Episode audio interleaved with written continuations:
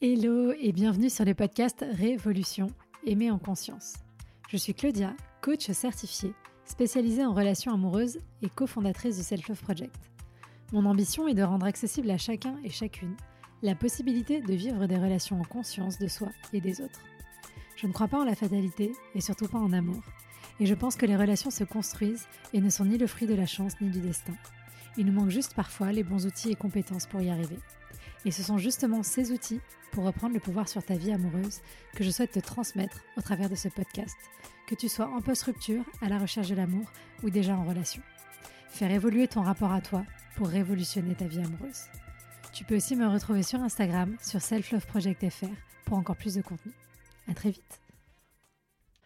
Hola et bon lundi. Ça y est, on est reparti pour une nouvelle semaine. Et aujourd'hui, on va parler de faire la différence entre sentiment et relation.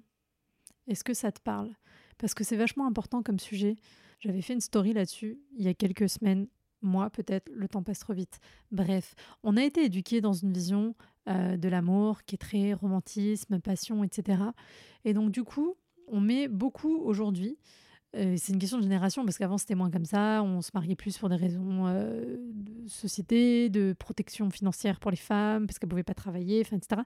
Je ne dis pas que le changement n'est pas bénéfique, bien sûr qu'il l'est, mais peut-être sommes-nous partis un petit peu trop dans l'extrême opposé, ce qui est souvent le cas. On passe toujours d'un extrême à l'autre et puis venir au point d'équilibre est toujours quelque chose d'un petit peu complexe.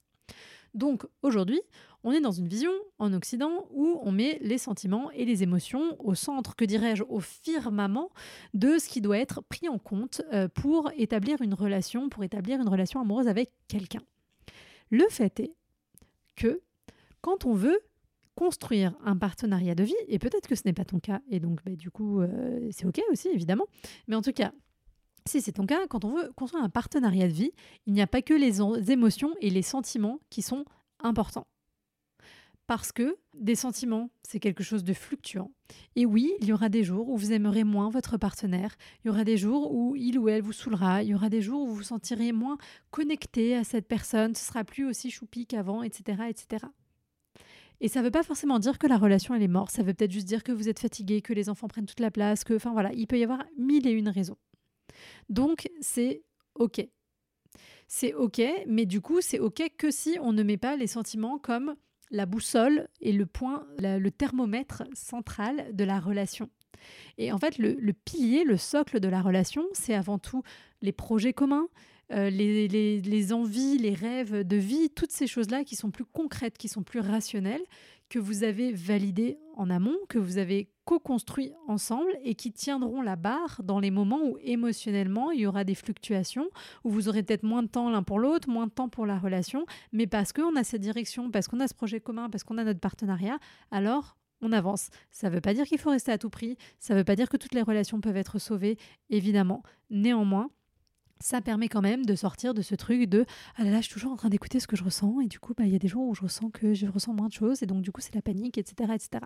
Donc, non. Et en fait, c'est Esther Perel qui explique ça très bien euh, dans, dans, tout son travail et elle a une phrase qui est très intéressante. Elle dit Est-ce que tu veux une love story ou une life story? Et ni l'un ni l'autre n'est moins bien, mieux, on s'en fout, on n'est pas là pour classer, on fait pas de la morale, peu importe. Mais la réalité, c'est qu'on ne choisit pas de la même manière et on ne choisit pas sur les mêmes critères quelqu'un avec qui on veut construire uniquement une love story ou quelqu'un avec qui on veut construire une life story. Parce que dans life story, il y a life et une vie. Alors évidemment, on n'est pas obligé de rester avec quelqu'un pour toute sa vie, peut-être que ça marchera pas avant, mais en tout cas dans life, même si on n'est pas sur toute la vie en entière, il y a en tout cas la vie au sens large, le quotidien, les aléas, les difficultés. Et donc pour ça, bah, on veut choisir encore une fois quelqu'un qui sera un bon teammate, un bon partenaire, avec qui on va pouvoir traverser ces épreuves-là. Et en fait, pour en revenir à notre sujet initial, donc relation versus sentiment et émotion, la réalité, c'est qu'on peut tout à fait tomber amoureux, amoureuse de personnes avec qui la relation alors soit n'est pas possible du tout, mais avec qui des fois une relation est possible, mais pas un partenariat de vie.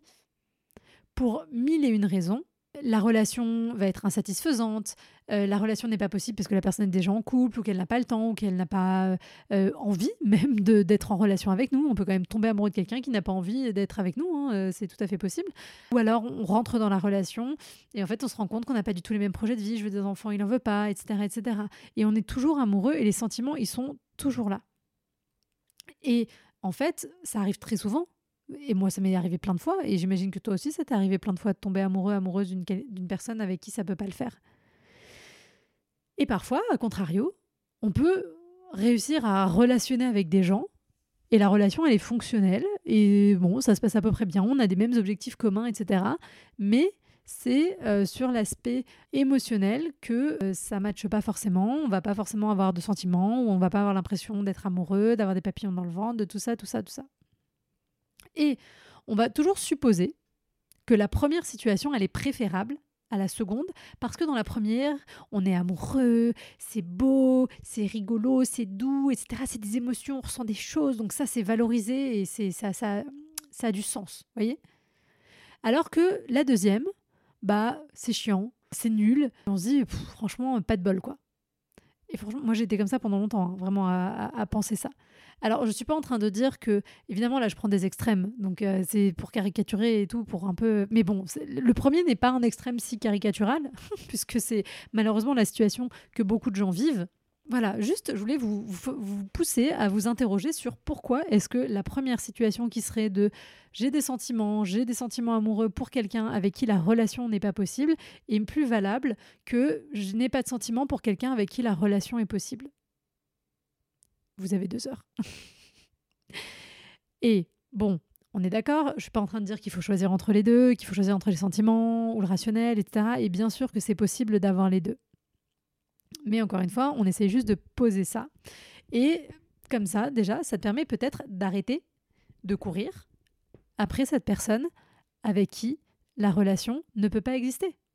Et peut-être que tu vas trouver en toi le courage de mettre fin à cette relation avec une personne dont tu es très amoureuse, très amoureux, tu as des sentiments très forts, mais la relation est insatisfaisante parce que vous n'allez pas dans le même sens, parce que vos besoins ne sont pas pris en compte, etc., etc.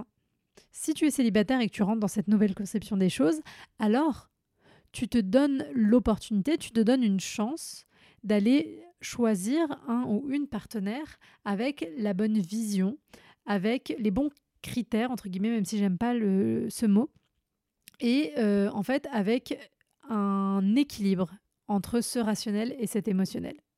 Voilà, c'était rapide aujourd'hui, mais j'avais juste envie de vous rappeler euh, cet état des choses et dis-moi, viens me voir sur Instagram, selfloveprojectfr ou écris-moi par mail contact.selfloveproject.gmail.com. Dis-moi, est-ce que toi, ça t'est déjà arrivé d'être dans une relation qui fonctionnait, mais dans laquelle où il n'y avait pas ou plus de sentiments Ou est-ce que tu as plutôt été dans des relations, en tout cas des, des situations où tu avais des sentiments très forts pour quelqu'un, mais où la relation ne pouvait pas exister ou n'était pas fonctionnelle? On se rappelle aussi que parfois, on tombe amoureux d'une personne à l'instant T parce que cette personne, elle représente quelque chose pour nous, une échappatoire, la concrétisation d'un besoin qu'on a trop longtemps refoulé, une aventure différente, une répétition des schémas, de nos névroses, etc., etc. Et que du coup, encore une fois, ces sentiments ne sont pas toujours là pour nous montrer du doigt ce qui est bon pour nous, surtout si on n'a pas eu l'occasion de faire un travail sur soi. Et quand je parle d'amour adulte, si tu m'as déjà entendu utiliser ces termes, c'est cette vision de la complémentarité, de l'équilibre entre la relation, entre la raison pardon, et les sentiments dont je te parle. Et vraiment, cette chose qui nous permet de, vivre les deux ensemble et d'être toujours un petit peu dans ce, point d'équilibre. Et c'est autour de toute cette réflexion, de toute cette euh, conception relation, sentiment, rapport à soi, toujours je me pose la question de comment je suis, de qui je suis dans la relation. C'est autour de tout ça que j'ai développé depuis trois ans la méthodologie Self-Love Project que j'utilise dans mon coaching collectif rencontre et dans le coaching individuel aussi. Et en fait, le truc, c'est que quand tu intègres ces choses-là et que tu vas le mettre en pratique, tu t'offres la possibilité de vivre des relations qui sont beaucoup plus saines, beaucoup plus sereines et beaucoup plus satisfaisantes. Et d'ailleurs, il reste que dix jours parce qu'aujourd'hui on est le 20 mars, quand tu écoutes ce podcast, en tout cas quand il sort, euh, il reste que 10 jours pour t'inscrire et pour nous rejoindre, embarquez avec nous début avril, le 3 avril, pour la prochaine session du coaching collectif rencontre. Alors si ça t'intéresse, euh, ne tarde pas trop, parce que j'imagine qu'à l'heure où je te parle, il reste très probablement deux places trois places maximum, quelque chose comme ça, si je me base sur ce qui se passe d'habitude. Donc va vite voir le lien en description de cet épisode ou viens me poser des questions par rapport au coaching sur Instagram si besoin. Et surtout, surtout, ce que je veux, c'est que tu me donnes ton avis et tes retours là par rapport à cette histoire de euh, relations et de sentiments. Et bah, comme toujours, je te souhaite une belle semaine, une belle journée, une belle nuit, une belle vie. Et je te dis à très vite.